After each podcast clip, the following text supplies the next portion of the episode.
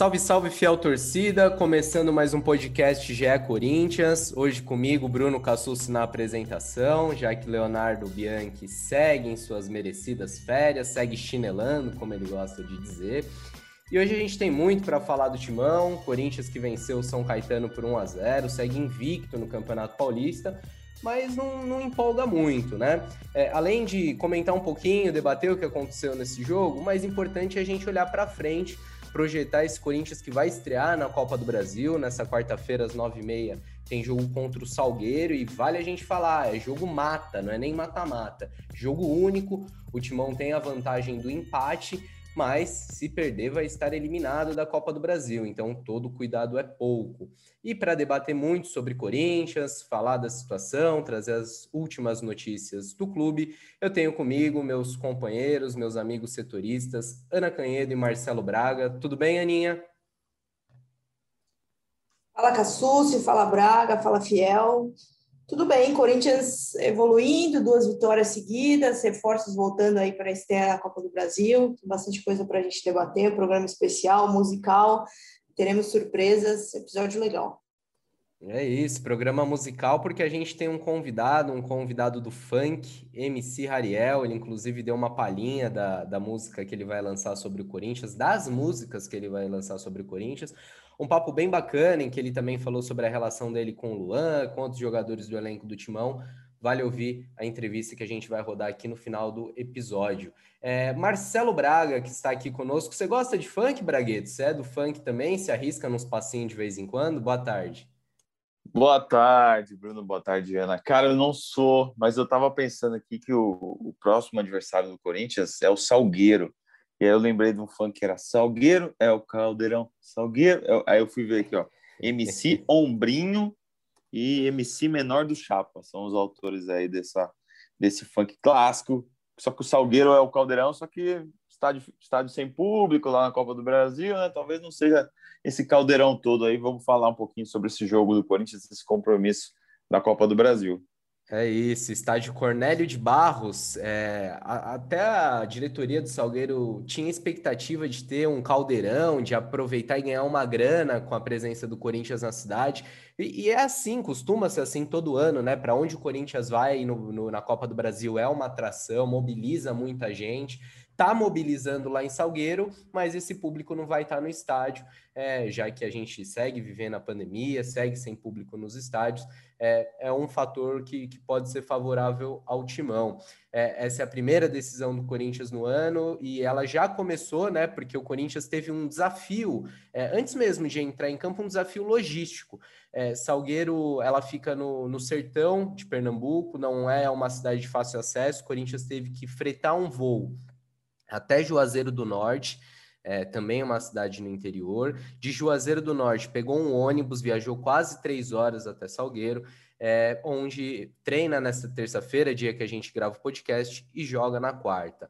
É, é, um Corinthians que chega até fortalecido pelos resultados recentes, por estar numa sequência de seis jogos de invencibilidade, e um Corinthians que vai ter reforços, né, Ana? Vários jogadores voltando. A gente imagina um Corinthians mais encorpado para essa, essa primeira decisão da temporada, não é isso? É isso, Cassus. Um Corinthians que vai ter reforços, né? Alguns jogadores é, voltaram depois de cumprir o período de isolamento do coronavírus. Eu acho, não sei se vocês concordam, eu acho que os dois principais reforços para o time é, nesse jogo certamente vai ser a presença do Fábio Santos, lateral esquerda, né? Porque o Bruno Mendes jogou por ali, no Paulistão havia uma expectativa de que a gente pudesse ver o Guilherme Biro, de 16 anos, jogando nesse setor, mas ele acabou não estreando. É, João Vitor chegou a ter que jogar na lateral direita para o Bruno Mendes ser deslocado para a lateral esquerda. Então, é, eu acredito que, que o Wagner Mancini certamente está bem feliz de poder contar novamente com o Fábio Santos. Fábio que teve coronavírus, apresentou alguns sintomas, por isso teve até um tempo é, estendido de quarentena antes de voltar a ficar à disposição. Ele não enfrentou São Caetano na última rodada do Paulista. E o Cantígio, né? Cantígio que cumpriu suspensão contra o São Caetano, tinha recebido cartão vermelho aí não pôde jogar. Está é, tá à disposição, viajou com o elenco também, então eu considero que esses sejam os dois grandes reforços para essa partida. O Corinthians, que já tinha voltado a contar com Cássio, é, com Fagner, com Gabriel, acho que diferentemente do que a gente vem é, observando no Campeonato Paulista, de um time com vários garotos, já não foi assim contra o São Caetano, e eu acredito que ainda é, será ainda menos contra o Salgueiro, quando o Mancini deve optar por um time bem experiente, aí quem sabe até com a volta do Casares ao time titular. É, vai ser um Corinthians bem com, com, com reforços, né? Vamos tentar passar a lista de todo mundo que voltou a ficar à disposição do Mancini, porque os reforços vão aparecer no time titular e também no banco de reservas. Além do Fábio Santos estar recuperado do coronavírus e foi relacionado para essa viagem, o volante Camacho, o também volante Ramiro, o atacante Cauê, o zagueiro Raul Gustavo, o goleiro Guilherme Pezão, Lucas Piton também é um reforço importante. É, outro que voltou, mas não foi relacionado para essa partida é o volante Xavier. Enfim, um Corinthians é, mais é, com mais opções para o Wagner Mancini, que por outro lado ainda não pode contar com o Gustavo Mosquito e com o Léo Natel, os dois atacantes que se recuperam de lesões. O é, que, que você está esperando para esse jogo, Braga? Acha que o Corinthians vai ter dificuldade? Acha que vai ser barbada é, por ser primeira fase da Copa do Brasil? O que, que você está imaginando que vai acontecer nessa quarta? Cara, assim, a gente não tem muita análise do Salgueiro, né? Um time que é o atual campeão pernambucano, como você falou, um time do interior. Foi a primeira vez que um time do interior venceu o Campeonato Pernambucano. É um time que joga a Série D, que, que acabou ficando pelo caminho na Série D na última temporada. Um time que quase desistiu de entrar na Copa do Brasil, né, por problemas financeiros. É, chegaram a, a cogitar a, a, desistência, mas aí, por N razões, decidiram disputar a competição. É, a gente não sabe o que vem de lá, mas eu, eu estou um pouco frustrado nesse momento do ano com o Corinthians, assim.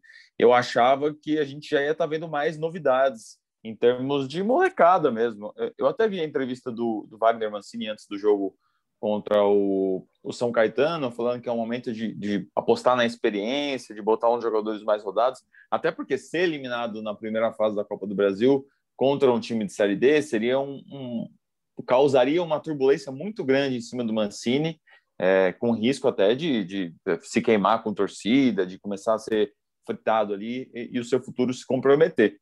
Mas eu já esperava estar tá vendo mais molecada. Eu estava de folga no domingo, como vocês sabem. Falei, vou assistir esse jogo para ver a meninada jogar. E vi o Varanda só, né? Que a gente já tinha visto. Eu achava que pelo menos o Biro ia ter chance, ia jogar e, sei lá, depois de 90 minutos daquele jogo terrível do último domingo, eu fiquei bem frustrado com o que eu vi do Corinthians e, e, aí isso me contamina um pouco nessa, nessa previsão do próximo jogo. Não e, estou e muito mesmo, otimista, não. E mesmo no decorrer do jogo, né, Braga? Por mais que assim, ah, vamos montar um time titular mais cascudo e durante o jogo a gente vai dar chance, vai dando chance para os meninos. Mas mesmo durante o jogo demorou muito, né? O Mancini foi mexer com quase 30 minutos, a primeira substituição foi aos 29 e acho que fica um pouco essa frustração, porque é um Corinthians que está se reformulando é, mas muito a conta gotas, né? Entra um menino ali num jogo que o Corinthians tem quase 20 desfalques, aí depois o, o, o garoto que tá jogando mesmo é o Varanda. O, o, resto aparece um pouquinho ali, a gente viu o Vitinho jogar 15, 20 minutos, é, vimos o Donelli que teve que entrar numa, numa situação ali é, excepcional, porque o Corinthians tinha perdido seus dois goleiros, mas muito tímida ainda essa, essa renovação, né? Acho que o torcedor esperava que esse processo de reformulação do time fosse mais célere, e o Corinthians que a gente vê no Campeonato Paulista é praticamente igual o Corinthians que terminou o brasileiro, né? É isso, né? As, as mudanças que o, que o Mancini fez até agora no elenco, na verdade, foram mudanças de daquela rebarba, né? Os jogadores que não estavam jogando. Então saiu Ederson, saiu Walter, saiu Marlon, saiu o Davó, saiu o Cafu, mas não estavam nem jogando, né? Muita gente, na hora que saiu, falou, ué, tava no Corinthians ainda? Porque ninguém percebeu. Agora, as mudanças no time mesmo, no time titular, ainda são, como você falou, a conta gotas, é claro. Bruno Mendes é um cara que eh, foi improvisado, jogou bem, fez o gol, é, mas eu esperava ver pelo menos um pouquinho de Biro, porque agora vai voltar o Fábio Santos, agora que o Biro não vai jogar mesmo. Né? Eu acho, eu acho que é, é uma coisa, até no fim de semana, eu acabei fazendo o, o jogo do Santos, e aí é engraçado fazer esse comparativo, né? Porque no Corinthians eu, eu acho que eu tô, eu tô um pouco nessa do Braga, a gente tá um pouco decepcionado com o que vem acontecendo, porque o discurso é, que o Corinthians adotou no começo dessa, dessa, temporada, eu imaginei que seria parecido com algo que o Santos já faz, né? Que é, é você colocar esses meninos para jogar sem medo do fato de é, eles oscilarem, de a gente saber que ainda são garotos inexperientes que vão precisar de tempo. Porque, assim, o Santos é, venceu o Ituano em casa esse fim de semana com seis jogadores com idades entre 16 e 21 anos. E não é que isso aconteceu na partida contra o Ituano e, e pronto, acabou. Não, mas são esses garotos que vão estar nos Jogos da Libertadores também. Enfim, é, são necessidades aí, estou fazendo esse comparativo porque são necessidades parecidas entre os dois clubes por uma crise financeira, por essa necessidade de usar os garotos. Só que no Corinthians me parece que mesmo sem torcida, mesmo sem a pressão que normalmente é, acontece quando a vida, entre aspas, está normal, que faz um ano que não está, é, mesmo assim continua com esse medo de usar esses jogadores. Eu não, não entendo muito bem é, o, o que acontece nesse sentido. Eu acho que, de certa forma, é um pouco frustrante mesmo. A gente ainda não está vendo como, como era dito que seria esses garotos no time. Eu acho que que o Corinthians precisa perder esse medo e precisa parar de criar essas autobarreiras que se impõem ao, ao, tratar os meninos, que ah, são inexperientes, que talvez esse, esse receio eu acho que acaba atrapalhando e, e, já não é de hoje, né? Já há bastante tempo. A gente viu quanto tempo o Pedrinho demorou para virar titular desse time, enfim. É complicado. Eu achei que esse ano seria diferente, acho... por enquanto não está sendo. Eu acho que a gente, às vezes, a gente, enquanto é, todo mundo envolvido no futebol, torcida, mídia e, e a parte do futebol. A gente dá muita importância para o resultado no, no, Paulistão. Então, isso, isso às vezes acaba atrapalhando, porque é só um, é só um estadual, tinha que ser um negócio para formar o time para o brasileiro, para as competições grandes e tal. No ano passado, essa pressão por resultado já atrapalhou o projeto. Qual que era o projeto do ano passado? O Thiago Nunes tornar o time ofensivo. Aí o time começou a tomar gol, aí resultado, aí chance até de rebaixamento no Paulistão, e mudou para um time pragmático e o projeto acabou. Corinthians chegou até a final, perdeu o título e o projeto acabou ali naquele, naquela mudança que o Thiago Nunes fez. Meu medo agora é o Corinthians ficar pensando em resultado no estadual, resultado, resultado, e a molecada não vai entrar, porque ah, precisa ganhar, precisa, precisa, o jogo é difícil, a molecada não está pronta. E aí Eu vai concordo. se perder mais uma vez uma ideia. Concordo contigo, Braga. E para mim tá bem, bem claro que a prioridade do Mancini é resultado nesse momento. Eu entendo em partes a ideia do Mancini, porque assim, fica muito mais difícil você lançar garotos se o time está em crise, se o time está numa fase ruim, se a torcida está cobrando.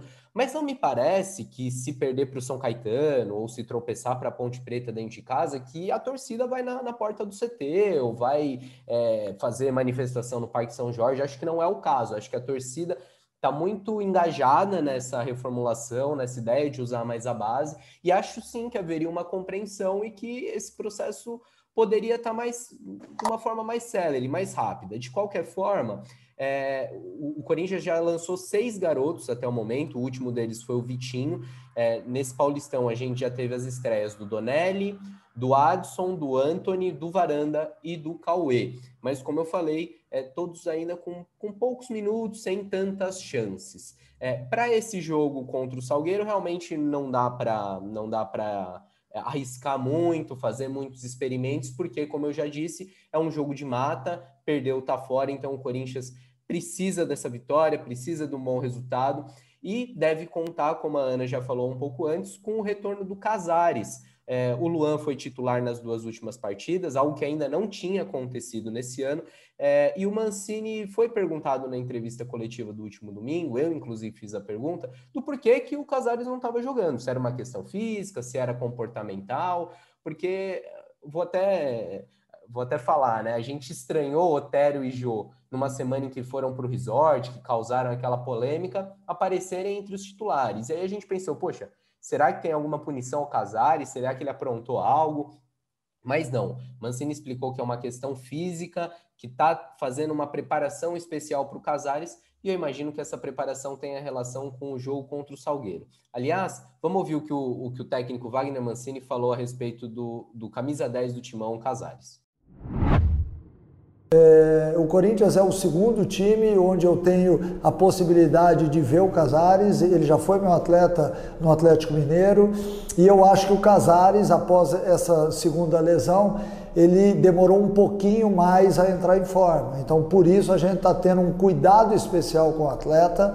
Já e, e principalmente num campo como o de hoje, a gente achou melhor é, esperar, porque é, ao longo da semana nós acabamos fazendo coisas específicas com o atleta para que a gente aprimorasse a parte física, porque todos nós sabemos do seu potencial, daquilo que ele é capaz de produzir, mas para isso ele tem que estar se sentindo bem. Eu disse que o Corinthians precisa da vitória. Um empate serve também para avançar para a segunda fase da Copa do Brasil. Também falamos de reforços dentro de campo e o Corinthians tem voltas fora das quatro linhas. É, isso porque o time foi atingido por um surto de Covid e não só perdeu jogadores, como também funcionários e até dirigentes. O Corinthians estava desfalcado é, dos seus dois comandantes do departamento de futebol, o gerente Alessandro Nunes e o diretor Roberto de Andrade. Com o retorno deles, a expectativa agora é que o Corinthians destrave algumas negociações, as principais delas é, para as renovações de Casares,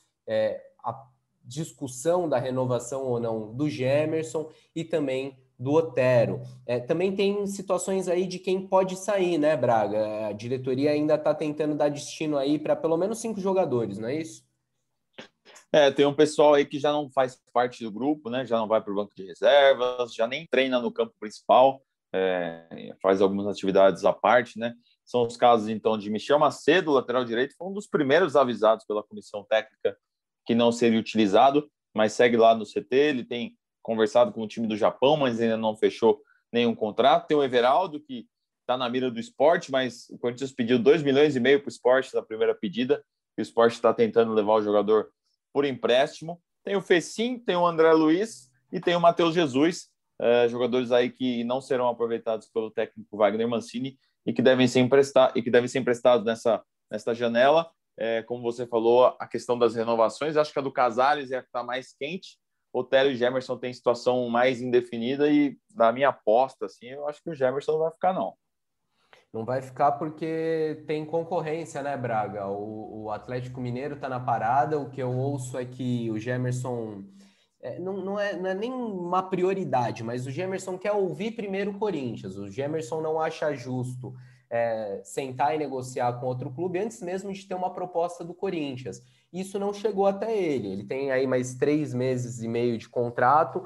É, como a gente explicou, o Corinthians teve essa situação da Covid do, do Roberto de Andrade, do Alessandro, então ainda não começou a negociação com o Gemerson. A gente acredita, a gente ouve que isso pode ser iniciado nos próximos dias. É, a gente falou de saídas, quem também está saindo do Corinthians é um jogador do time sub-23, mas bem conhecido da fiel torcida, que é o Fabrício Oia. É, despontou como uma grande promessa no timão, acabou não vingando. Ele teve alguns empréstimos é, para Oeste, São Bento, também jogou muito pouco nesses clubes. É, e agora está na Bielorrússia, já viajou na semana passada, está quase tudo certo, muito engatilhado ali para fechar com FC Torpedo Zodino, nem sei se a pronúncia está certa, mas é um time da primeira divisão da Bielorrússia. Está é, tá nos 99% ali, a gente ainda não tem detalhes de como vai ser, mas bem possível que o Corinthians ainda fique com o um percentual dos direitos do Fabrício Oia. Hoje, o Corinthians tem 70% do jogador, um jogo, um jogo com o profissional de mão, ele que conquistou 11 títulos em três anos na base do Corinthians, mas acabou não tendo o sucesso imaginado no time profissional. É, Será falando... que quando esse time acerta uma contratação, ele manda um torpedo para o sócio torcedor? Seria, seria uma boa jogada de marketing, né? Seria uma boa jogada de marketing. Agora, ir para Bielorrússia, cara, tem que ter disposição, hein, para jogar num, num, no leste europeu, assim, não é nem o leste Ucrânia, esses lugares mais conhecidos. É, tem que ter é o Lost europeu, né? É, é longe, hein? Europeu. Se só, só, só voltando, não só voltando, você citou o negócio do Atlético Mineiro, né? É importante a gente, a gente dizer que o Atlético Mineiro já consultou valores, é, o que, que ele poderia fazer se ele conseguiria de fato levar o Gemerson, né? E o, o Atlético Mineiro hoje tem o Cuca como técnico. O Gemerson, quando ele surge, quando ele estreia, ele estreia com o Cuca. Então, assim, é, eu acho que, que essa renovação aí para o lado do Corinthians, se o Atlético Mineiro de fato decidir entrar nessa briga, é, até por ter mais poder aquisitivo nesse momento, valores, enfim, acho que pode, o Corinthians pode acabar se complicando aí nessa história. Sim, do que, do Ou, que a gente ouve. É, Vai lá, É que eu não sei. Não, é que eu, eu, eu, eu acho que talvez não seja a prioridade do Corinthians também. É, tem o João Vitor, vai ter o Danilo Avelar voltando, vai ter o é, o Léo Santos em algum momento, a gente, a gente, acredita que o Léo Santos vai voltar a ficar à disposição. É, tem o Raul, que subiu da, da, da, da, base também. Jogadores que já estão no elenco mais baratos. É, eu, eu não sei se, se vai ser uma prioridade, entendeu? Não sei se o Corinthians vai se complicar ou se o Corinthians vai acabar abrindo mão. Porque provavelmente ele vai pedir um salário bem mais compatível com, com o status dele, né? É, o Gemerson veio com um salário mais baixo, até pelas condições ali, né? Ele precisava jogar, estava há um ano sem jogar no Mônaco, então aceitou vir ganhando um pouco menos no Corinthians. É, mas já já com aquela conversa de que no ano que vem vamos ter que readequar isso, né? E o Corinthians, a gente já cansou de falar aqui no podcast, não está numa boa situação financeira, então o que a gente ouve é que não, não vai entrar em leilão. Se o Gemerson se adequar ao que o Corinthians está é, tá, tá disposto a pagar, ok. Se não, cada um que, que siga a sua vida e, e bola para frente. A gente falou há pouco de, de saídas, né? O Braga comentou aí todos os jogadores que o Corinthians tenta dar um destino. E, e nesse final de semana teve uma saída, mas na comissão técnica, e que gerou bastante é, não digo polêmica, mas que gerou comentários, gerou uma repercussão, né, Ana? Que foi a saída do doutor Ivan Grava, médico do clube. Explica esse rolo aí pra gente, Ana. É, um rolo que, que movimentou bastante aí o domingo do Corinthians, né? Até chato a gente, a gente falar sobre isso, ficar tendo que falar com o médico no meio de uma pandemia sobre esse disse-me-disse, né? Enfim, é complicado. Mas acho que para a gente entender o que aconteceu, Cassius, primeiro a gente precisa entender qual que é o protocolo básico de retorno dos jogadores que, que contraem Covid, né? Quando eles não apresentam sintomas, a tendência é que eles voltem após 10 dias de isolamento quando eles apresentam sintomas sintomáticos, eles devem retornar em 14 dias, depois de cumprirem 14 dias de isolamento. Que houve a tendência, é, só para ficar claro, né, a recomendação, ah. inclusive, da, da OMS, dos órgãos competentes, sim, né? Sim, exatamente. É o protocolo que é seguido por todo mundo. 10 dias para quem não tem sintoma, 14 dias para quem tem sintoma. O que houve é, foi uma divergência de entendimento aí é, da, da, do Ivan Grava com o presidente do Ilho Monteiro Alves. O Duílio disse que, que chegou num consenso com os médicos que alguns jogadores que apresentaram sintomas leves poderiam voltar um pouco antes, e o Grava entendia que não, que esses jogadores tinham que cumprir um processo a mais de isolamento. Esse processo a mais acarretaria em desfalques importantes para o jogo de quarta-feira. Jogadores, alguns jogadores não voltariam a tempo de jogar a partida importante de quarta-feira. É um jogo único, o Corinthians precisa do resultado e entendeu que por, é, por esses jogadores terem apresentado sintomas muito leves, eles poderiam sim é, voltar em um período normal, enfim, é, voltar é, um pouco antes para ficarem à disposição do jogo de quarta-feira. Duílio chegou a dar uma entrevista, é, disse que é, não houve nenhum problema, que ele não descumpriu nenhum tipo de protocolo, é, que o Corinthians segue direitinho o protocolo recomendado pela OMS, que é o que eu falei, que esses jogadores com sintomas leves ou sem sintomas poderiam sim voltar em 10 dias. Então, é, o Corinthians ainda segurou alguns jogadores que tiveram sintomas leves, como o Fábio Santos, não enfrentou o São Caetano, mas está à disposição para o jogo de hoje. E que, é, quando o Duílio parte para conversar com os outros médicos e para autorizar o retorno desses jogadores, ele disse que o Ivan se sentiu desautorizado e aí, enfim, é, pediu demissão, quis deixar o cargo. É, fato é que o Ivan fica nessa fica nesse disse-me-disse, né? É difícil a gente avaliar por não estar lá, mas o que a gente escuta é, do próprio Ivan é que ele queria cumprir esses, esses 14 dias, o Corinthians não quis, o Corinthians entendeu que os jogadores poderiam voltar antes, e essa divergência, o Ivan se sentiu desautorizado, não quis é, continuar no cargo, pediu demissão, e depois é, acabou de fato é, saindo do Corinthians. O Duílio chegou até, eu falei que o Duílio deu uma entrevista, depois do jogo contra o Caetano, ele vai para a sala de coletiva e faz um pronunciamento sobre a questão. Complicado, né? Difícil, difícil a gente julgar, até porque o Corinthians teve muitos casos de coronavírus, né? E, e realmente houve esse problema. Estou aqui puxando agora posso só para gente. Posso dar uma informação? Vai lá, Braga. É, o, o Joaquim Grava, que dá o nome ao CT, ele é o consultor médico do Corinthians, né? Então ele é, é, tem uma história longa no Corinthians, acho que são mais de 30, 40 anos de Corinthians, não sei ao certo. É, então ele tinha lá o filho dele como médico, o Júlio Stancati, que hoje está se recuperando de Covid, e tem a doutora Ana Carolina, que também faz parte dessa comissão, né? O doutor Joaquim Grava, muito possivelmente deixará o Corinthians também, é, talvez não seja essa semana, mas em breve ele fará isso. É, ele ficou bem incomodado com a saída do filho dele. e com, com esse embate que, que a diretoria acabou é, criando, porque é uma decisão médica, ele entende que não deveria ter sido é, rebatida por, por, pessoas que não são da área médica. Então, o doutor Joaquim Grava também está muito incomodado com esse caso e, e, em breve, provavelmente, também deixará o corpo médico do Corinthians. É uma pena, vale, porque vale... é uma figura emblemática, uma figura tradicional do Corinthians, como o próprio Braga mencionou, ele dá nome ao CT é, do Timão. E, bem, é, é, a gente não tem o conhecimento do caso específico ali, quem apresentava sintomas, é, é muito difícil você analisar de fora, mas o que, eu, o que para mim é claro, e acho que isso vale não só para o futebol, mas vale em tudo, é, no meio de uma pandemia, quem tem que deliberar, quem tem que decidir sobre assuntos médicos são os médicos, são os cientistas, são as pessoas preparadas para isso. E se um médico está recomendando que um atleta não vá para a partida, eu acho que a gente tem que ouvir e tem que dar credibilidade a ele. É, é, essa é a opinião, mas, como eu disse, de fora é muito difícil a gente julgar, porque a gente não sabe especificamente é, esses casos, quais foram os sintomas, o que, que esses jogadores relataram. Enfim, vai lá, Aninha, você tinha mais uma coisa para falar, né?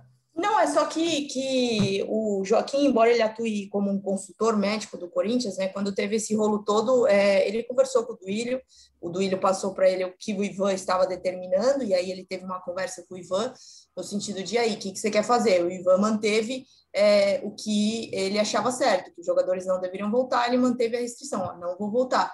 E aí, a partir disso, ele falou: mas se você se, se vai mudar, se isso não vai acontecer, tá aqui minha carta de demissão. E aí é, acabou saindo, virou meio que uma história que envolveu a família e também o Joaquim acabou sendo consultado. Só para a gente é, trazer a informação certinha, né? Com a saída do Ivan Grava, é, o Michel Youssef Muniz Domingos, né? Um cara que estava na base, doutor que estava na base, ele se junta a Ana Carolina Ramos de Corte e o Eurison Cini Fati nesse departamento é médico do profissional. Esse último que eu citei, o Fati, ele coordena o departamento de base, mas ele é o atual substituto do Júlio Stancati que é médico do profissional, o Júlio que está afastado por é, ter Covid, enfim, chegou a ficar internado, né, ainda está se recuperando, então, por enquanto, é o departamento médico formado por, pelo Youssef, pela Ana Carolina Ramos e Corte e por esse Euris Fática, E saem médicos, saem jogadores, mas e chegar, hein, Braga? Será que não vai chegar reforço, não?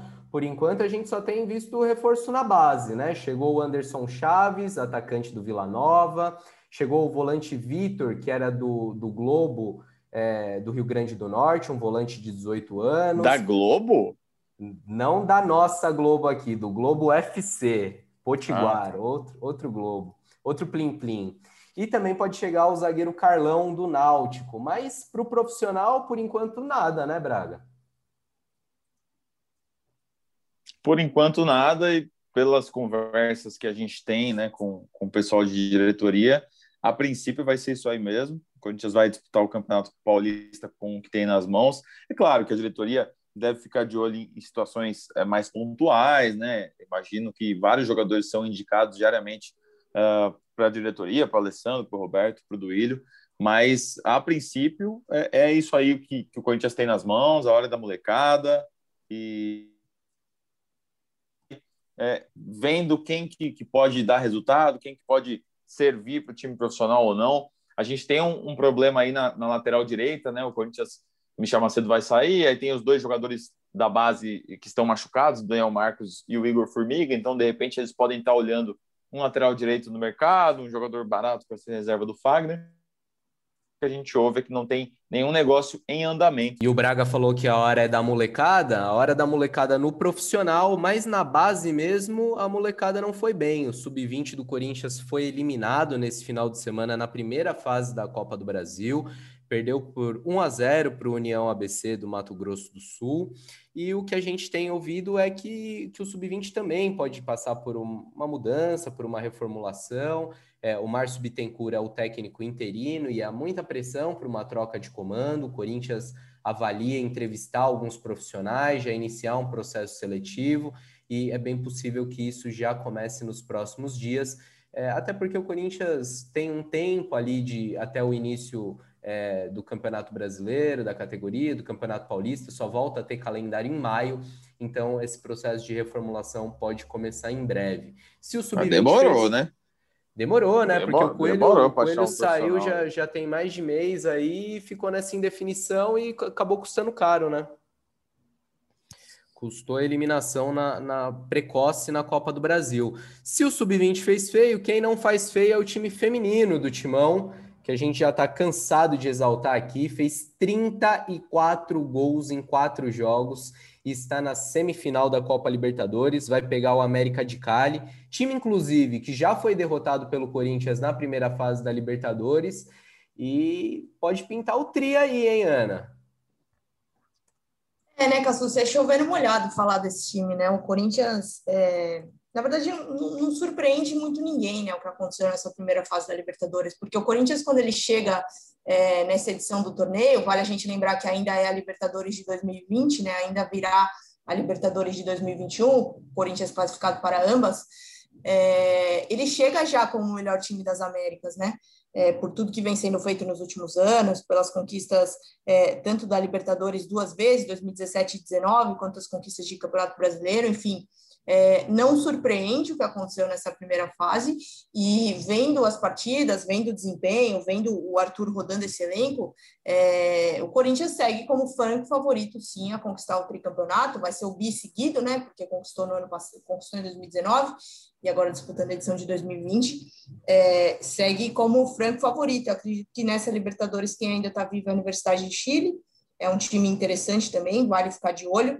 É, se nada der errado, assim, se os favoritos conseguirem chegar à final, acredito que o Corinthians faça a final com, com, a, com a Laú. E aí vamos ver, mas acredito que segue sendo, sim, o franco favorito a conquistar a Libertadores mais uma vez. E aí, quem sabe, já chegar na edição de 2021 como tricampeão.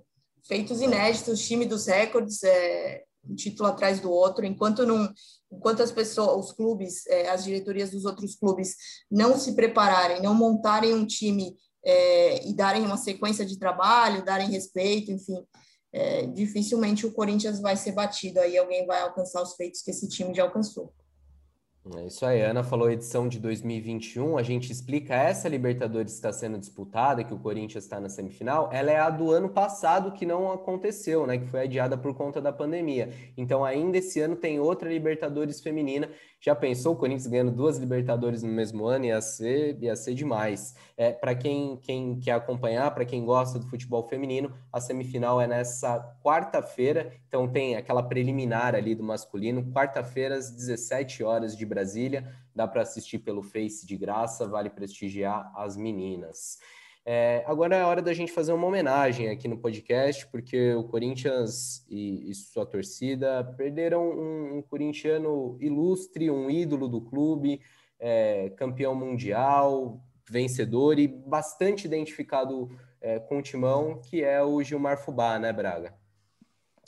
Pois é, o cara que simbolizava essa, essa coisa de corintiano, né? Ele tinha uma imagem muito ligada ao clube jogou no Corinthians de 96 a 2000, é, fez 131 jogos, 4 gols, ganhou o Paulistão de 97, ali quando ele aparece é, para o Timão, já era o menino da base, né, o menino que veio do terrão, depois participou das conquistas do Brasileirão 98, 99 e do Mundial de 2000, que ele contava que estava ali na fila para bater pênalti, só torcendo para o Dida pegar um pênalti para ele não precisar é, bater, porque ele não era um batedor, era um volante, né, um volante caçador. É, um cara que, que sofreu bastante aí nos últimos anos, né? A gente veio acompanhando é, todo esse drama dele desde 2017. É, teve um mieloma múltiplo, que é um, um tipo de câncer bem agressivo que começa nos ossos, depois vai espalhando para os outros órgãos. Primeira vez ele, ele ficou muito mal já, mas conseguiu se recuperar com quimioterapia, com transplante de medula. Só que o câncer voltou dessa vez, é, bastante agressivo e ele estava já há três meses internado no, no, Hospital São Luís do Itaim e acabou falecendo aos 45 anos, super jovem, é, um cara que, que, vão ficar marcados aí, principalmente os, as histórias dele, né? Os vídeos Muito são eternos aí. Resenha, né, cara? Toda Tem essa resenha, eu tava, tava até pensando algumas que ele contava, né? A gente ouvia que nem aquele, aquela que ele compra uma BMW depois da premiação do, do, do, do, do título mundial de 2000 e diz que chega na favela, para o carro e a mãe dele fica dormindo dentro do carro para ninguém roubar. É aquele tipo de história que você nem sabe se é tão real ou não, mas que a história é tão boa, cara. O contador é tão bom que você é, adora ouvir e acho que é um cara que vai ficar aí para sempre marcado na história do Corinthians. É um cara muito bom, bom de resenha, né, de contar história. E a gente falou da identificação dele, é um cara da Zona Leste que sempre falava de São Mateus, da quebrada dele, das origens dele. E, e um cara que que vai deixar saudade, né, por essas histórias. E eu, eu admito, eu não convivi com o Gilmar, não tive oportunidade de entrevistá-lo, mas você vê assim, todo mundo que ou jogou, ou dirigiu, ou trabalhou com ele, é, era um cara que era muito querido pelas pessoas, pelo alto astral, pela, por ser uma pessoa de bem, uma pessoa de de falar de amor, de amizade, um cara muito para cima, né, Braga? Inclusive, você, você trouxe um, um relato aí para gente, um depoimento a respeito dele, não é isso? Exatamente. Quando a gente ficou sabendo da morte do Gilmar, né, a gente já foi para o Instagram procurar depoimentos e vários jogadores que atuaram com ele é, se despediram, né? É, Luizão, Vampeta, Dinei, Marcelinho Carioca, enfim, vários caras daquela década de 90. E a gente foi pedir um, um áudio aí para o Vampeta, o velho Vamp, que era tão amigo do Gilmar Fubá, jogou com ele naquele meio campo. Então, o Vampeta mandou um áudio carinhoso aí para a gente e vamos escutar um pouquinho. Então, Marcelo, né? A gente era muito amigo, né? Essa amizade construída lá no Corinthians, títulos conquistados, né? Um guerreiro. Ele já vinha sofrendo disso há praticamente 5, 6 anos, né? Nessa luta. Se ele não fosse muito forte e alegre, talvez tivesse ido antes, né? Que Deus o tenha, eu com forte, a família dele. Mas é um cara do bem, a gente viveu muitas coisas juntos, estava sempre junto, mesmo depois da doença aí, em alguns eventos a gente estava participando. Tem várias histórias, mas vou deixar essas histórias para ficar na minha memória e, e que ele parta com Deus em paz. Né, e sua família aí fique bem. Foi um cara do bem, um cara que vai fazer muita falta né, na, na vida pessoal do Master, né, Corinthians. Ele jogava no Master, era o cara mais querido, mas que lutava contra essa doença aí. Bem, e agora a gente muda um pouco de assunto, porque tem convidado especial no podcast GE Corinthians, mais uma atração musical. Ah. Nosso podcast já recebeu o sertanejo Felipe Araújo, os rappers De Fidelis e Lucas Flesos, e já estava na hora da gente ter um pouco de funk aqui também, né? Por isso a gente tem hoje um convidado especialíssimo, que é MC Rariel. Ele que tem 23 anos, já virou um dos principais nomes do funk no Brasil. É, no Instagram são 3,7 milhões de seguidores, 5,4 é, milhões de ouvintes no Spotify. Enfim, está estourado. É, Ariel, obrigado por ter aceitado o convite e pela participação no nosso podcast. É nóis, irmão. Satisfação toda minha. Obrigado pelo convite dos dois aí. Sem palavras, valeu, Brunão. Valeu também, Ana. Tamo junto mesmo. Sem palavras. Antes da gente começar, muita gente já te conhece como cantor, na sua carreira artística, mas eu queria que você começasse falando do, do Ariel torcedor, né? Que tipo de torcedor corintiano você é? Se você é, é daquele fanático que, que vai na arena, que acompanha os jogos, que não perde um jogo pela TV, é aquele torcedor mais comedido? Como que é o, o Ariel Timão, o Ariel corintiano?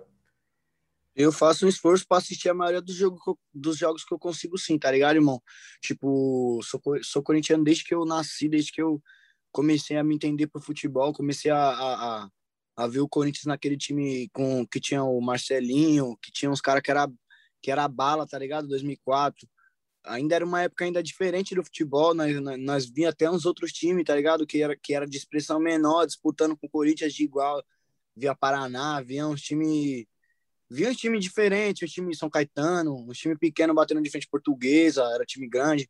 Então, é nessa época aí já, já me apaixonei pelo Corinthians. O Corinthians não tinha ainda Libertadores, não tinha ainda um monte de título que, que ganhou aí nesses últimos 10 anos, mas mesmo assim sempre fui corintiano. Então, independente, independente da fase, tá ligado? Eu só disse isso para dizer que independente da fase. Ontem eu tava lá no, no, no programa lá também, esses dias, e falei, pô, o primeiro jogo que eu vi no estádio foi meu tio que me levou, foi na Série B, Corinthians e Fortaleza, gol do Marcelo Matos de pênalti. Então, nós estava na Série B, nós Já roeu na... muito osso. Se for pra Série C, se for pra Série D, o bagulho é Corinthians, não tem jeito. E eu não sou aquele, eu só sou, não sou o tipo de torcedor que é que é tipo, como posso dizer, hipócrita, tá ligado, pai? Quando o bagulho tá mandando bem, nós, nós faz nós aplaude, quando o bagulho tá mandando mal também, nós faz as, as críticas que tem que ser feita, porque querendo ou não, os caras levantam a bandeira, levantar mais que um. Que, Corinthians é mais que um time, é um ideal também, né, mano? É o time do povo, é onde vários menores se espelham, então tem que ter uma responsabilidade ali, os jogadores que carregam aquele manto. Então, acho que quando tá mandando bem, a gente apoia, quando tá mandando mal, nós, nós cobre e critica mesmo. E o Rariel torcedor é como todos, assim, que, que são fanáticos, tá ligado? Eu, não, eu tenho minha vida, tá ligado? Eu tenho minhas responsas, mas faço bastante esforço pelo Corinthians, sim. Não deixo, não deixo minhas responsas de lado, tá ligado? Mas faço bastante esforço pelo Corinthians, sim. Ariel, prazer falar contigo. Muita gente te conhece agora pelos hits do momento, né? Maçã Verde, Ilusão, da música da Cracolândia. A gente até pegou uns números, somadas essas duas músicas é, já foram reproduzidas mais de 100 milhões de vezes no Spotify, então, assim, são números absurdos. E com esses números de gente grande que você está pensando em lançar uma música do Corinthians, né? É isso? Fala um pouquinho para a gente dessa música aí, se você puder cantar um trechinho. É isso, a gente estava fazendo uma música esses dias é, visando uma homenagem para a camiseta do Corinthians mesmo, visando fazer uma homenagem para o time que a, que a gente é que a gente é fã. E a música ficou tão boa que até um truta que, que é santista, o MC Kevin, escutou, falou: ah, eu quero participar também.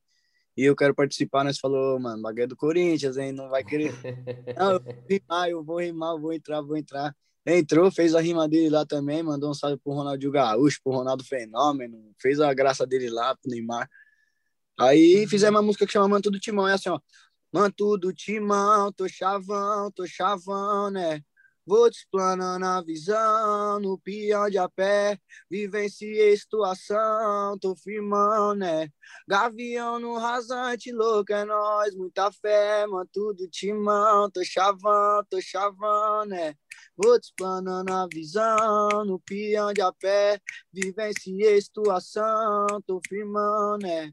Gavião no rasante, louco é nós, muita fé, simplicidade é de primordial, se não tiver nem costa do lado, e humildade é o X da questão, até no ambiente sofisticado, nós parar tudo pela picadilha, não passar batida e não mandar recado, nós é isso que você vê sempre à frente, você tem desvio, você tem atalho, aí vai, vai embora. E o é refrão volta do Timão. Vai, vai ter clipe essa daí? Vai, vamos fazer um, vamos fazer um trabalho com muito carinho nela. Homenageando a camiseta do time, é a camiseta do Corinthians. Tô querendo fazer um bagulho com, a, com várias camisetas do Corinthians de várias épocas diferentes, tá ligado? Um cenário assim com o manto do Timão mesmo. E você tem muito manto do Timão aí na sua casa? Tem várias camisetas antigas ou para gravar o clipe vai ter que pegar emprestado? Ixi, eu tenho várias. Eu tenho uma antiga, eu tenho uma só, lá da época do da época do Marcelo Carioca. Que essa época aí foi a mais, foi a mais bala, a época da Batavo. Eu tenho uma dessa daí. E o resto Ariel, é tudo é, Você já viu algumas entrevistas suas e teve uma que eu vi que você falou que você já, quis, já quis ser jogador de futebol, né? Que você chegou até a fazer teste. Como é que foi isso aí? Fiz teste, fiz teste no Atlético de Saldanha da Baixada, fiz, fiz teste no Palmeiras, jogava no Pequeninos do Meio Ambiente. Eu já tentei ser jogador de futebol, sim. Acho que futebol é um bagulho que está presente, não, muito presente na vida do na vida do pobre, tá na vida da pessoa que que tá sem recurso. É um bagulho que é que acaba se virando uma uma válvula de escape maior do que deveria. Para muitos isso gera uma decepção gigante, para outros isso daí gera só mais um não na vida, tá ligado? Mas muitas pessoas apostam a ficha da vida para virar um jogador de futebol e acaba se frustrando quando não consegue isso. Eu, graças a Deus, tipo, já tive essa percepção um pouco antes, tá ligado? De que o futebol ia ser bem difícil mesmo. Quando eu comecei a, a, a conhecer mesmo essas paradas de bastidor, a gente vê que tem bastante bagulho de empresário, tem bastante bagulho de, de outros lados, tá ligado? Então, quem tem menos influência acaba saindo atrás também, por mais que é um bagulho assim que é o sonho de todo moleque. Então eu já tirei o pé antes de, de, de, dar errado, tá ligado? Antes de ver que, que lá na frente eu ia, eu ia me frustrar com isso, tá ligado? Mas é o sonho de todo mundo, né? Acho que se você pegar 10 moleque aí, oito ou sete já tentou jogar bola, já tentou fazer um teste, já tentou, já quis ser jogador, pelo menos. É o sonho do Brasil. É o sonho do Brazuca, né?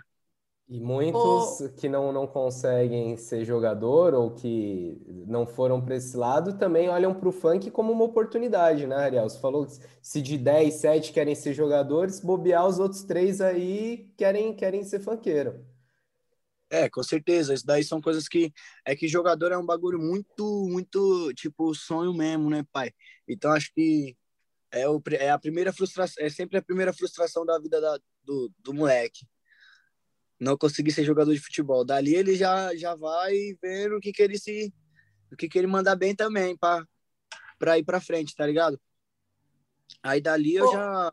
Quando eu fui fazer o teste no, no, no Palmeiras, eu já fui meio que sem vontade, até por, por, sei lá, ser no Palmeiras, eu trombei o Gabriel Jesus, o Gabriel Jesus já jogava comigo no. Já jogava comigo antes, já, já conhecia ele, tá ligado? Aí trombei ele no Palmeiras também já vi como é que o bichão tava sendo tratado, o bichão já treinava com os malucos maiores, já falei, caralho, o bichão tá como? Já tá pra ser jogador mesmo. Aí encostei pro, pro, pro vestiário lá com a molecada, já tinha uma folha da maconha na minha mochila, já tinha uns, um, aquelas mochilas que o governo dava, os moleques faziam os desenhos de, de branquinho, tá ligado? Os moleques aluno presente.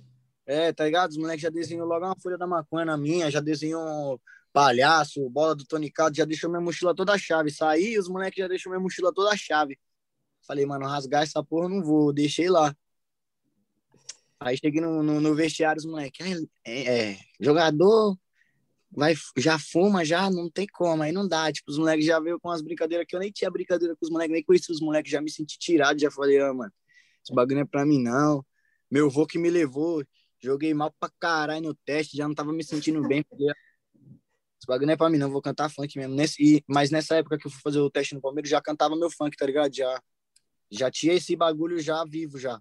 Já tava começando a me a me desvencilhar do sonho de virar jogador mesmo. No Corinthians você nem tentou? Só no, no rival? no Corinthians eu nem cheguei a tentar. Foi meu avô que arrumou um, um amigo dele louco lá do, do Palmeiras lá me levou. Mas também nem deu certo, graças a Deus. Virei panqueiro que era meu caminho mesmo. Ô, Ariel, você tem, um, você tem um discurso legal, mas assim, você tem 23 anos, né? Se você tivesse no futebol, era a idade que você estaria estourando também. Você é um cara novo ainda.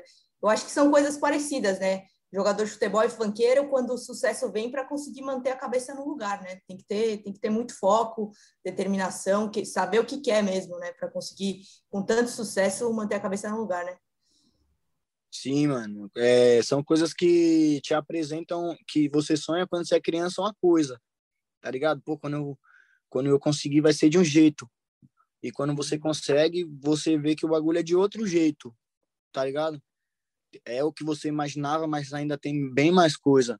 Existe um mundo que nós que nós estava a parte de tudo isso por muito tempo. Nós nós cresceu a parte disso, de coisas boas, de poder tomar Coca-Cola a hora que quisesse, não só no, no, no aniversário, tá ligado? De, de ter uns bagulho da hora todo dia na sua casa, de, de, do Danone, a, a carne que você for comer ser uma carne melhor. Quando você for dar um rolê, você vai num lugar melhor. Isso daí acaba entrando na sua mente de um jeito que você começa a pensar que isso é seu sonho, que isso que esse era seu sonho, viver de coisas envolvendo luxúria, né, envolvendo esses bagulho. E na real não é, o seu sonho na real você tem que ver como que era, era dar uma melhora para sua mãe, era vencer na vida, era crescer, era tipo usar do seu talento, usar do seu sonho para evoluir mesmo, para aprender as coisas, usar da oportunidade que você está tendo para não fazer o que você, você fez na para fazer diferente do que você fez quando você era menor, que às vezes não deu para você estudar, não deu para você, tá ligado? Não deu para você dar uma atenção mesmo ali. Agora você está tendo uma chance de poder estudar, de poder se aprimorar em alguma caminhada. Então, por um tempo você fica perdido nesses bagulhos assim, festa, é, pô, tudo whisky, um monte de coisa tá ligado? Mas depois que você para assim, se olha e fala, puta mãe, o que que eu imaginava quando antes de estourar? Como que eu pensei que seria? Aí você vê, não, não era assim não, mano. Não era desse jeito não. Eu queria eu, queria usar do meu talento para outra fita, não queria usar do meu talento para me destruir, para ficar sendo um objeto de luxúria aí, tá ligado? De que dá mais força ainda para um, um, um, sistema que nem liga para nós. Eu queria me aprimorar, poder ser melhor, dar uma melhora para minha mãe, poder pôr minha irmã na faculdade, tá ligado? Então, depois de um tempo, se você tiver a cabeça no lugar, você percebe tudo isso, dá dois passos para trás e, e, e, recoloca o seu sonho no lugar. Mas muitos acabam se perdendo nessa vida aí de imaginar que o sonho realizado era é esse mesmo, vida de festa, tá ligado? Às vezes chatear as pessoas e nem ligar porque você é um cara importante e as pessoas vão vão te desculpar com o tempo, vão, né, passar um, um pano na sua cabeça. Isso daí acontece muito com quem é famoso, tá ligado? Então as pessoas acabam se perdendo nisso. Às vezes erra com a pessoa e já nem se importa mais, tá ligado? É uma, é uma parte de coisa que às vezes que nós tem que se ligar todo santo dia, porque são coisas fortes que acontecem na nossa vida, mas não é o nosso sonho, não é, nosso sonho não era esse, tá ligado? Nosso sonho é era outra. Que, algo que acontece na música, acontece também no futebol, porque basicamente você estoura muito novo, né? As coisas acontecem tudo muito rápido, de coisas que até então você não tinha, de fama, de status, de dinheiro. É, e aí você precisa ter, ter sabedoria e ter gente do seu lado também para conseguir administrar. É, eu queria saber, Ariel, você comentou do, do, Jesus, né? Do Gabriel Jesus que você conheceu mais novo, de pivete. É, tem, tem mais amigo aí no meio do futebol? Você conhece alguns outros boleiros? Tem parceria? Como que é? Só concluindo as, a, essa ideia que você falou aí, a vida é tipo uma escada, né, pai? Tipo, se você sobe degrau por degrau, você aprende cada experiência de cada degrau. Se você pula do degrau 5 para o degrau 10, você perde a experiência de 5 degraus ali. Você já vai estar tá no degrau 10, mas você vai estar tá ainda com a mesma experiência do degrau 5. Então você vai ter que dar um jeito de se ligar para ver o que está acontecendo ali naquele pico. Esse esse espaço, esse desse pulo que acontece muitas vezes com nós, com nós MC, com os jogadores, é o que faz a cabeça dar uma perimbolada, tá ligado? Esse essa perda de esse tempo que a gente acelera, tá ligado? Às vezes faz a gente dar uma perimbolada. E tem mais MC, tem mais jogador sim, que é amigo meu sim, mano. Tem o tem o Luan, que é meu truta, que eu conheci ele na época do Grêmio lá, moleque, gente boa pra caramba, uma humildade. Tem o tem o Gabigol também, gente boa pra caramba, o Neymar também, firmeza. O Chicão, que era zagueiro do Corinthians lá, mestre, dá aula de humildade. Tem um e monte Chicão de jogo. Você deve ter visto na arquibancada, né? O Chicão é legal ter, ter essa amizade. Eu nem, nem sabia que você conhecia o Chicão. Como que surgiu essa, essa amizade? Mano, surgiu num dia que eu queria levar meu avô e meu tio para assistir um jogo na arena. Aí meu avô gosta de tomar uma birita, né? E nós no, ir lá no estádio não pode tomar uma birita. Sim. Não, pode um camarote lá, que é o camarote lá que é meio que da, da marca Jack Daniels, né? E o Lobão e o Chicão trabalha nessa. Trabalha, faz eventos freelance aí com, esses, com essa rapaziada, tá ligado? Do Camarote Fielzone. Aí um dia eu fui lá e comprei um ingresso. Quando eu fui ver, era o ingresso do Chicão. O Chicão falou: Não, não eu vou vender o meu, que hoje eu não vou. Aí os caras falaram: Não, mas é do você, o Rariel que vai comprar. E pá, ele, pô, meu filho é fã, então eu vou sim. Arruma outros pra ele que eu, que eu vou lá conhecer ele. Aí nós conhecemos no jogo lá Corinthians e Flamengo. É, dali ele já conheceu meu avô, já conheceu meu tio, já mó, tipo, mó satisfação mesmo. E nós mandei um vídeo pro filho dele e nós pegou um colete, trocamos um WhatsApp.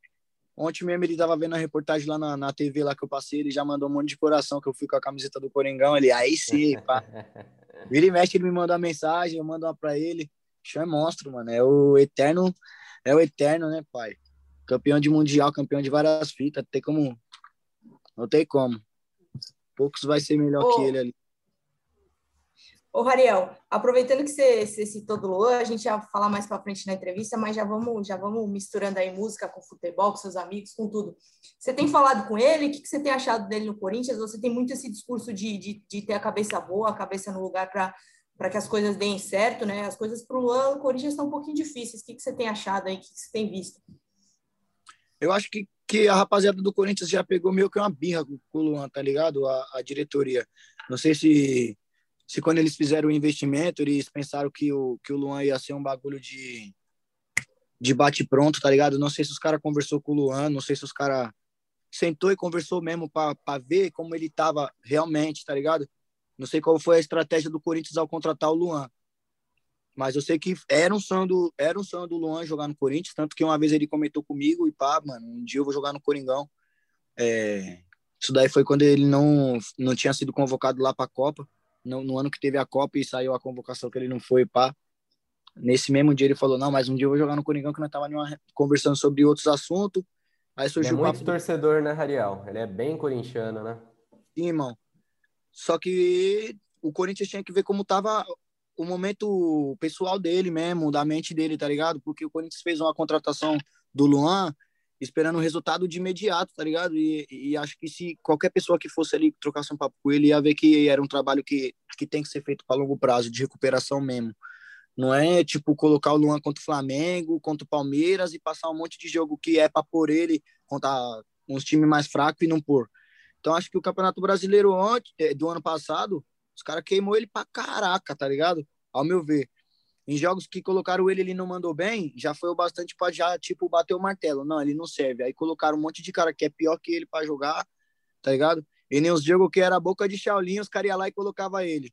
Aquele jogo lá, Contra o Fluminense, o jogo ganha, os caras vão lá e põem ele. Isso daí pra mim já é um bagulho que tá querendo meio que queimar o cara mesmo, mostrar que o cara é inútil, tá ligado? Mostrar que o cara não tá agregando. Se os caras quisessem ajudar mesmo ele, os caras pegavam uns jogos que, que, mais, que tá mais fácil pra ele vir se readaptando, tá ligado? Uns jogos mais tranquilo. Que nem o Palmeiras tá fazendo com, com o Lucas Lima lá, ó. Querendo ou não, o Palmeiras é nosso rival, mas os caras tá com a paciência, tá com um elenco melhor, tá conseguindo até voltar o Lucas Lima aí nesses últimos jogos aí, o cara tá jogando bem. Tava três anos sem fazer gol. Agora tá, tá jogando bem. Por quê? Tá colocando ele contra os caras que é menos bigode, que é menos fraco, tá ligado? Que é, que é mais fraco, os times que é mais, mais frágil. Ele vai se readaptando, pegando mais confiança, acertando os lances. Logo menos ele vai estar tá jogando bem também. Acho que, acho que o erro mesmo, ao contratar o Luan, foi esperar que ele desse o resultado de imediato. Tó, sai jogando aí. E também a questão do salário dele, que ele ganha bastante mesmo. Eu não sou ninguém para julgar isso, mas como corintiano, o erro não é do Luan também. Se o cara chega para nós, se o cara fala que é 700 e o Corinthians aceita, quem errou foi o Corinthians. O Corinthians podia dar uma, uma negociada, dar uma chorada, diminuir, tá ligado? Ver a situação. Tá ligado? Claro. Eu vejo que, que, quem errou mesmo foi a diretoria. Mas, para além dessas questões de, de, diretoria, de salário, que isso nem vem ao caso, você, você tem, teria uma explicação ou um palpite de por que, que ele não, nesse primeiro momento não conseguiu render, se não se adaptou ao time, ou é, tem aquela questão de entender o que é Corinthians, ou se às vezes é o, é o próprio jogador está passando por um momento mais difícil ali, não consegue é, render em campo. O Luan mesmo é, é, é pessoal mesmo, entendeu? É bagulho dele com ele mesmo não é nem questão de entender o momento do time, ele quer ajudar, ele, ele tem vontade de ajudar, você vê, você vê aqui, tipo, que ele não brinca, ele era um cara muito muito festeiro mesmo, tá ligado? Quando ele tava no, no Grêmio, jogando no Grêmio. Toda vez que eu ia cantar em Porto Alegre, ele já, ele nem, não precisava nem chamar ele, irmão. Ele via minha, minha internet, ele já me chamava, irmão, cola, vamos, vamos conversar, vamos jogar um videogame. E sempre tomando, sempre nós ali tomando uma, conversando sobre vários assuntos. Hoje em dia nós já vê que ele já nem já não dá nem mais um salve. Quando ele veio pro Corinthians também, ele já deu um salve para encostar. Já não dá nenhum salve, tá ligado? Já tá mais focado mesmo em, em trampar. Esses dias ele me ligou, cola aí, pá. Falei, pô, tocar tô com o meu pessoal e pá, mano. Ele já cola com ela, mano. Tô com a minha mina que ela já se conhece. Então dá pra ver que o mano, que o mano tá focado mesmo. Ele quer melhorar, ele quer, ele quer ajudar, tá ligado? Ele tá vendo que é o, a oportunidade de mostrar o futebol dele. Porém, são problemas que acontecem com a gente, mano. E você tá sujeito a passar por isso, eu tô sujeito a passar por isso, a Ana tá sujeita a passar por isso. Só que a gente não tem tanta pressão no nosso trabalho, no nosso dia a dia que nem ele, né, irmão? Imagina como é difícil você sair de um, de um, de um buraco com, com, com uma pressão desse tamanho, porque a gente sabe que quando a gente entra em, em, em momentos difíceis, parece que é um buraco que a gente vai, né? Vai ser difícil da gente sair, vai ser é um bicho de sete cabeças. Às vezes coisas simples resolve. Mas eu não, tipo, eu para dar um, um culpado mesmo pro momento, eu não consigo. Eu acho que é o momento dele com ele mesmo, porque futebol ele tem, potencial ele tem, ele quer ajudar, ele tá tá, tá se esforçando para melhorar. E é isso, pai, não tem um não tem um, um culpado certo assim. Foda, eu fico triste com a situação, eu queria ver ele voando no Coringão, mano. Boa, legal você ter falado do Luan, já que a gente está falando agora de jogadores do Corinthians, eu andei escutando aí umas entrevistas suas, é, e você contou que tem uma história curiosa com o Fábio Santos, né? Da, quando você estava quando você estava na luta ainda, tinha era entregador de pizza, é isso? Você calhou de uma vez você, você encontrar o Fábio Santos, como é que foi isso aí? Tava, tava na pizzaria e apareceu lá uma entrega na uma entrega lá no pé da Serra da Cantareira, que é aqui onde que eu tô morando perto, a pizzaria era longe e uma entrega na Guacá. Tipo, a entrega aqui eu ia ganhar mais na taxa, lá eu ia ganhar menos. Aí eu falei, ah, eu acho que eu vou nessa do Guacá aqui mesmo, que é 2P. Bate e volta, já consigo fazer duas nesse meio tempo, né? E o mano ia vir aqui, ia ganhar mais, mas ia demorar. Aí foi nessa do, da do Guacá, chegando ali no, no prédio. Era tipo novembro ou setembro. Tinha um motoca na minha frente e eu cheguei. Aí o motoca atendeu o cliente dele, já saiu, né? Aí veio o Fábio Santos, carequinha, camiseta branca, logo um adidão pesado, de, de, tipo um adidas monstro. Falei, nossa, logo o Fábio Santos. Aí, é tipo, né, normal, entreguei o bagulho pra ele. Falei, ganha o Mundial lá, hein, pai. Vai Corinthians. Ele, ah, o bagulho tá redondo, não vai ganhar, hein, mano. Só que eu não tava com o celular, não consegui tirar uma foto, mano. Caramba. Aí agora, Corinthians, Aí eu mandei para ele lá no Instagram, falei, aí, pai, eu já entreguei uma pizza para você nessa avenida aqui, em tal prédio, tal ano, você falou que ia ganhar mesmo o Mundial, você foi lá e ganhou, hein, mano. Aí ele, puta, da hora essa história, hein, mano, da hora que você me mandou isso daí. Aí eu falei, seja bem-vindo de novo. Ele, obrigado, vamos para cima, vai Corinthians. Que é bacana, que bacana. Você é. era novinho nessa época, então, hein? Você devia ter o quê, uns 14 anos ali? É, 14, 13 anos. Tava entregando as pizzas. Que barato, que barato. Desse atual elenco do Corinthians, eu sei que principalmente a molecada gosta muito de funk, né? Você tem amizade com algum desses meninos novos aí que subiu, além do Luan e do Fábio Santos, quem mais que você é. fala lá? Falo com, falo com vários, falo com aquele Gabriel Pereira, falo com aquele Vitinho, falo com aquele que subiu agora, tá ligado? Falo com aquele. Falo com aquele. Vixe, falo com vários, pai. Mas sabe o que, que é um barato? Até um tempo atrás, esse, você era fã desses caras, né? E hoje, muitos deles são fãs seus antes mesmo de você conhecer eles, né? Porque eles estavam na base, não tinha tanto destaque. Tanto destaque. Como que é para um, um torcedor do Corinthians viver isso? Ah, é uma, é uma viagem. Nós, nós fica admirado mesmo. Já pede as camisetas. Sempre o foco é as camisetas. Já faz, já vem, já vem com a camisa. Você é fã mesmo? Já vem com a camisa. É nada. Os moleques é da hora de verdade, mano. Sempre que nós se tromba é, é, é resenha, é risada. Os moleques é jogador, é divertido também, né, mano? Os moleques é, é sempre resenha, é, porque é difícil de ver uns jogador rabugentos. Os moleques é tudo engraçado. Você cola, você dá risada. Conheci aquele Gabriel Pereira, aquele Xavier faz pouco tempo aí. E, pô, os moleques boa pra caramba, mexeu de camiseta. Tô com a branca, a preta, tô com todas aqui agora, já era. É da hora, mano. Pra mim é uma sensação única, tá ligado? É...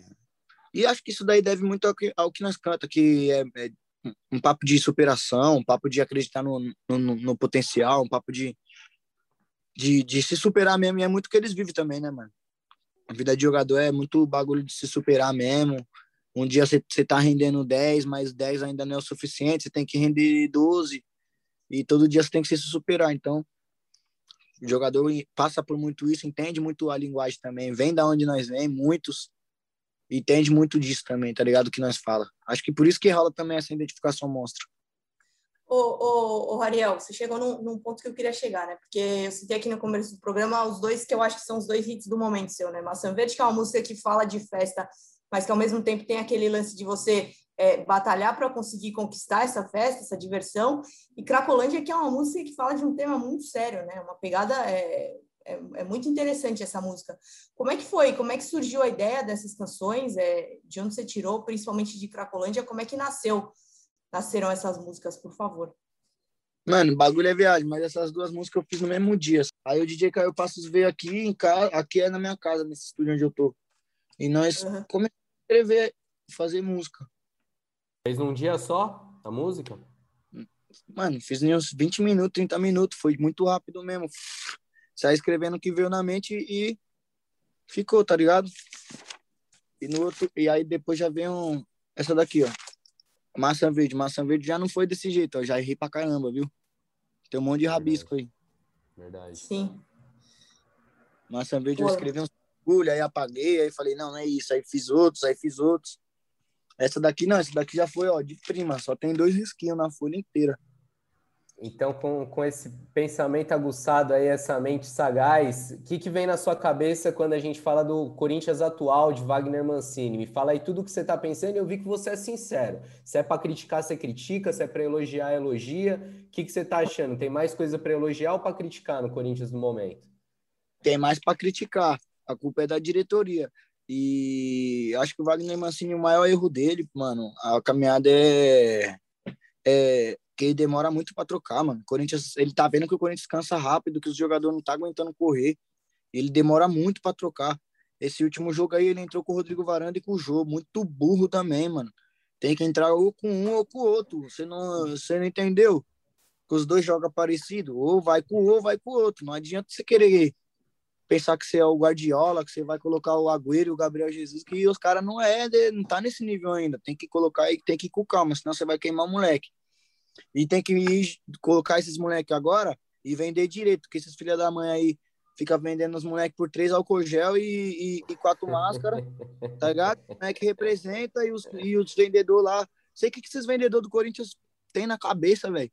Tem que colocar os vendedores do Corinthians no mercado para eles abaixar o preço das comidas, da, dos bagulho tudo, porque tá foda, tá tudo caro. Tá Coloca os vendedores do Corinthians lá no supermercado lá para baixar o preço do óleo, do arroz. E, e, quando vende bem, que foi o caso do Pedrinho, não recebe, né, Ariel? Vende por 20 milhões, mas não vê a cor do dinheiro? É, mais 20 milhões também o Pedrinho dava para vender por mais. Se o Pedrinho fosse do Santos, os caras já entuchavam, era 100 na boca do Real e do Barcelona. O cara falava, é o? Isso daí é o Pelé, filho. Vem, 200 milhões de euros. tem que ter umas aulas lá com, com, com o marketing da GR6, velho. O vendedor da GR6 vende bem. Tem que colocar uns lá no Corinthians, lá, mano. Mas, mas, apesar de todas essas cornetas aí, antes da gravação, você estava falando que ainda, ainda confia no Corinthians, né? Aquela desconfiança meio com. Confio, com toda hora que. Toda hora que você desconfia, o Corinthians vai lá e cala a boca. É igual ontem, nós estávamos no programa, o Cicinho falou: não, o Corinthians esse ano não é nem a quarta força, é a quinta, que o Bragantino tá na frente. Falei, sempre que vocês falam isso, nós vai lá e ganha. Então, continua falando que nós é isso mesmo, quinta força, quarta, sexta. Coloca aí a Ponte Preta na frente, coloca quem vocês quiserem na frente. Deixa nós lá quietinho, que sempre que tá falando que nós tá mal, nós chega. Só que o problema é que nós tá muito acostumado com isso já, né, mano? Não adianta mais nós ficar falando isso daí pra dar aquela, pra passar aquele band-aid na ferida, mas o bagulho tá doendo pra caralho no braço. Você fala isso daí só pra dar aquela passada de pano. Vai tá ruim a situação. Para quem gosta de assistir o Corinthians, mano, é semi impossível de ver um jogo inteiro de futebol sem pescar, sem dormir, sem tipo, mano, xingar o xingar o jogador, xingar o Mancini. O bagulho tá difícil mesmo, tá ligado? E não dá para entender onde que é o erro, porque a zaga agora acertou. O meio de campo não é ruim, não é ruim. Mas que aquele cantinho lá que é mó perna, não joga nada. E esse outeiro também. Mó perna, não joga nada, só fica fazendo pose lá no campo. Depois a culpa cai tudo pro Luan. Mas vamos que. Não, e você falou de ser. Ah. Nesse último jogo aí, o Luan jogou bem, mano. O, João, o Luan correu que nem um louco lá na lateral, lá nem parecia ele. Você não viu lá o lance lá dele que ele correu? Não parecia ele. Na hora que, ele, que eu vi, eu falei, ó, oh, o homem, tá como? Tá, tá com sangue no olho mesmo. Vai lá, Aninha. Não, e você falou que o jogo tá chato de ver, né? Mas é um negócio que vem desde, sei lá, 2017, ali mesmo 2018, com o Carilli depois, mesmo quando ganhou, né, Ariel? Já tá meio difícil, meio chatinho de ver o Corinthians jogar, hein? 2017 os caras tava rezando pro jogo. Jogava tudo pro jogo. Quem, quem salvava era o jogo, né? Mas ainda foi um ano bom porque saiu o Michael, tinha o Rodriguinho, tinha uns caras que era Sim. que bom, mano. Tinha uns caras que era bom de bola. Tinha o Romero, que não tinha que sair. Arana, tinha uns caras que era bom. Agora esse ano o bagulho não tem tem poucos, mano. Você é louco. Fábio Santos é bom, Wagner é bom, mas os caras também já tem que vir com a renovação aí, colocar uns lateral, uns lateral novo para correr, colocar uns lateral mais defensivo lá do outro lado esquerdo lá quando o Fábio Santos cansar, porque ele também ataca bem, mas defende mais ou menos. Tipo, o Corinthians tem... faz falta também, né, Rariel? Corinthians sem torcida sofre, né? tem que olhar para a base, mano. Agora tem que olhar para a base e, e dar um jeito. Se vira nos 30, tipo, porque mais um ano aí na, tipo, passando mal, né? Não é São Paulo, não, né? Não tá acostumado a ficar sem ganhar título depois de 2012, não, mano. Depois que Depois de 2009 lá que nós ganhou a Série B, lá já era, filho, esquece. Ali, depois dali foi sempre um, no máximo dois anos sem ganhar. Depois sempre tá ganhando alguma coisa, pelo menos o Paulistinha. Esse ano, pelo menos o Paulista. Ganha o Paulista que passa um pano. Vai, Corinthians. Ganha o Paulista. tá suave, né? Não aguenta mais um ano. Quando os caras viessem zoar nós, nós falamos, pelo menos o Paulista nós ganhou. Vocês ganharam o quê? Entendeu? Nós, não é pelo certíssimo. coisa nós tem. É isso. Ô, é Rari- isso. ô, Rariel, você falou da música que vai ser é, em homenagem à camisa do Corinthians, mas tinha uma que era pra torcida também, não ou viajei? Tem, tem uma que é pro, pra, pro, pra, pro Corinthians também, mas aí eu vi que se pá, os caras do Corinthians vai me dar um salve, né, pra fazer uma música lá com eles, lá, por eles lá. Aí deixa até ó. Vai que, vai que, se os caras me chamar, já tem essa guardada aí. Como é que era aquela lá? É, se o clima for hostil, bem confiante, aqui Gavião voa de rasante, bem-vindo ao hospício visitante, e o bando de louco é nação gigante, se o clima for bem confiante, aqui Gavião voa de rasante, bem-vindo ao hospício visitante, e o bando de louco é nação gigante, eu preciso fazer daí, tá ligado? Só fiz esse refrãozinho mesmo. Show de bola, tá Legal, aí MC. Rariel, em breve lançamentos aí. Então vai ter um que é ligado ao Corinthians, né? O Corinthians está com um projeto musical aí, lançou um trap na semana passada, deve lançar um funk em breve. E o outro é uma produção sua mesmo, a parte fora do clube, que, que também deve estar tá, nas pistas aí em breve, é isso? mesmo, por- por aí. Que a gente tá com os lançamentos próximos aí que a gente tá levando como prioridade, que é um- o lançamento de uma música que retrata tudo que aconteceu no ano, do- no ano passado, música chamada 2020. Vai sair agora, dia 1 de abril. Então, antes desse dia 1 de abril, não vai sair nada que não seja relacionado a essa música 2020. Mas depois do dia 1 de abril, vocês podem esperar que vai vir bastante coisa boa, inclusive essas daí do Coringão. Show de bola. MC Rariel, Boa. obrigado pela participação no podcast GE Corinthians, um prazer tê-lo aqui. A gente se encontra quando o público voltar em Itaquera, com certeza eu vou te ver lá, né? Porque você está sempre na É, arena, não é isso? Certeza, sempre que dá, eu tô lá. É nós, Bruno. Tamo junto. Valeu, Ana. Que Deus abençoe nós aí. Mais um ano. Que Deus nos abençoe e nos proteja. Como diz aquele nosso, nosso aquele cara lá do Instagram lá, corintiano lá, esqueci o nome. E para Valeu, finalizar, Vai Corinthians, demais. né? Vai, Corinthians! É nóis. Mas valeu, Rariel. Valeu obrigado pela demais. atenção, viu? Fica Bem com Deus. legal, meu. Boa sorte aí. Parabéns pela- pelas músicas. É nóis. Boa tarde aí pra vocês aí. Bom trabalho. Obrigado. Tá aí o bate-papo que eu e a Ana tivemos com o MC Rariel. É, curioso para ver esses lançamentos, essas músicas é, relacionadas ao Corinthians, em homenagem ao Corinthians. Assim que, que forem lançadas, a gente traz aqui também no nosso podcast. E vamos ficando por aqui, porque a gente já falou demais hoje também. É, Ana Canhedo, obrigado pela companhia, obrigado pela parceria. Seus destaques finais. Valeu, Cassucci. Obrigado ao Rariel por ter topado participar. Quem ainda não ouviu essas duas músicas aí que a gente citou, os hits do momento dele, vale ouvir. São músicas, principalmente a que chama Ilusão, traz reflexões aí boas. Eu super indico, acho interessante quem tá ouvindo o podcast ir atrás. E é isso, espero, espero que o Corinthians faça uma boa estreia aí na Copa do Brasil. É um adversário que precisa sim, o Corinthians, embora tenha vantagem do empate, precisa vencer esse jogo, precisa se classificar é, a próxima fase. Vejo como uma obrigação aí ser, a ser cumprida pelo Wagner Mancini e eu acho que ele tem, tem plena consciência disso, vai escalar o que ele entende ter de melhor fisicamente, taticamente espero que a gente veja um bom jogo. Valeu! Boa, Aninha, também espero que a gente veja um bom jogo, porque eu tô cansado de ver jogo chato do Corinthians, jogo amarrado, um a zerinho é, magro, aquele jogo de gramado ruim, de bicão pra frente. Vamos torcer por um bom futebol do Corinthians, uma boa atuação. Valeu, Bragueto. Valeu, Cassus. Eu também super indico aí para quem não conhece a música Salgueiro ao Calde- ao Caldeirão, ou não está lembrado, vai lá no YouTube, coloca lá. Mas é um piadista, né? Onde as novinhas rebola e desce até o chão. Esse é o verso aí. Então fique com esse funk, um abraço e boa semana para vocês.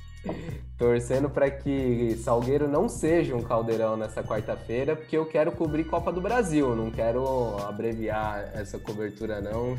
É... Já pensou a gente viajar de novo, cobrir uma final de Copa do Brasil? Ei, saudade, hein? Saudade demais, era pra gente estar lá agora em Pernambuco, né? Era pra estar tá, tá gravando esse podcast lá, lá do Nordeste, direto de Salgueiro, trazendo o clima da torcida.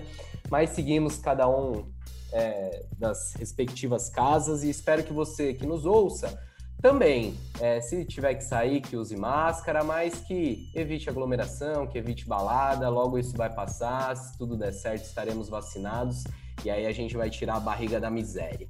Muito obrigado para você que nos acompanhou, nos ouviu até agora. Você sabe, o podcast GE Corinthians fica disponível aqui no Globo Esporte, mas também nos seus agregadores prediletos, na Apple, no Google, Pocket Cast, tem no Spotify, tem no Deezer, enfim.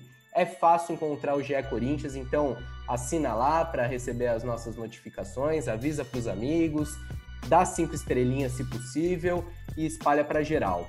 É, a gente fica por aqui. Na quinta-feira tem mais podcast trazendo tudo que rolou na partida contra o Salgueiro e as últimas notícias do Timão. Então, até lá, um abraço e tchau.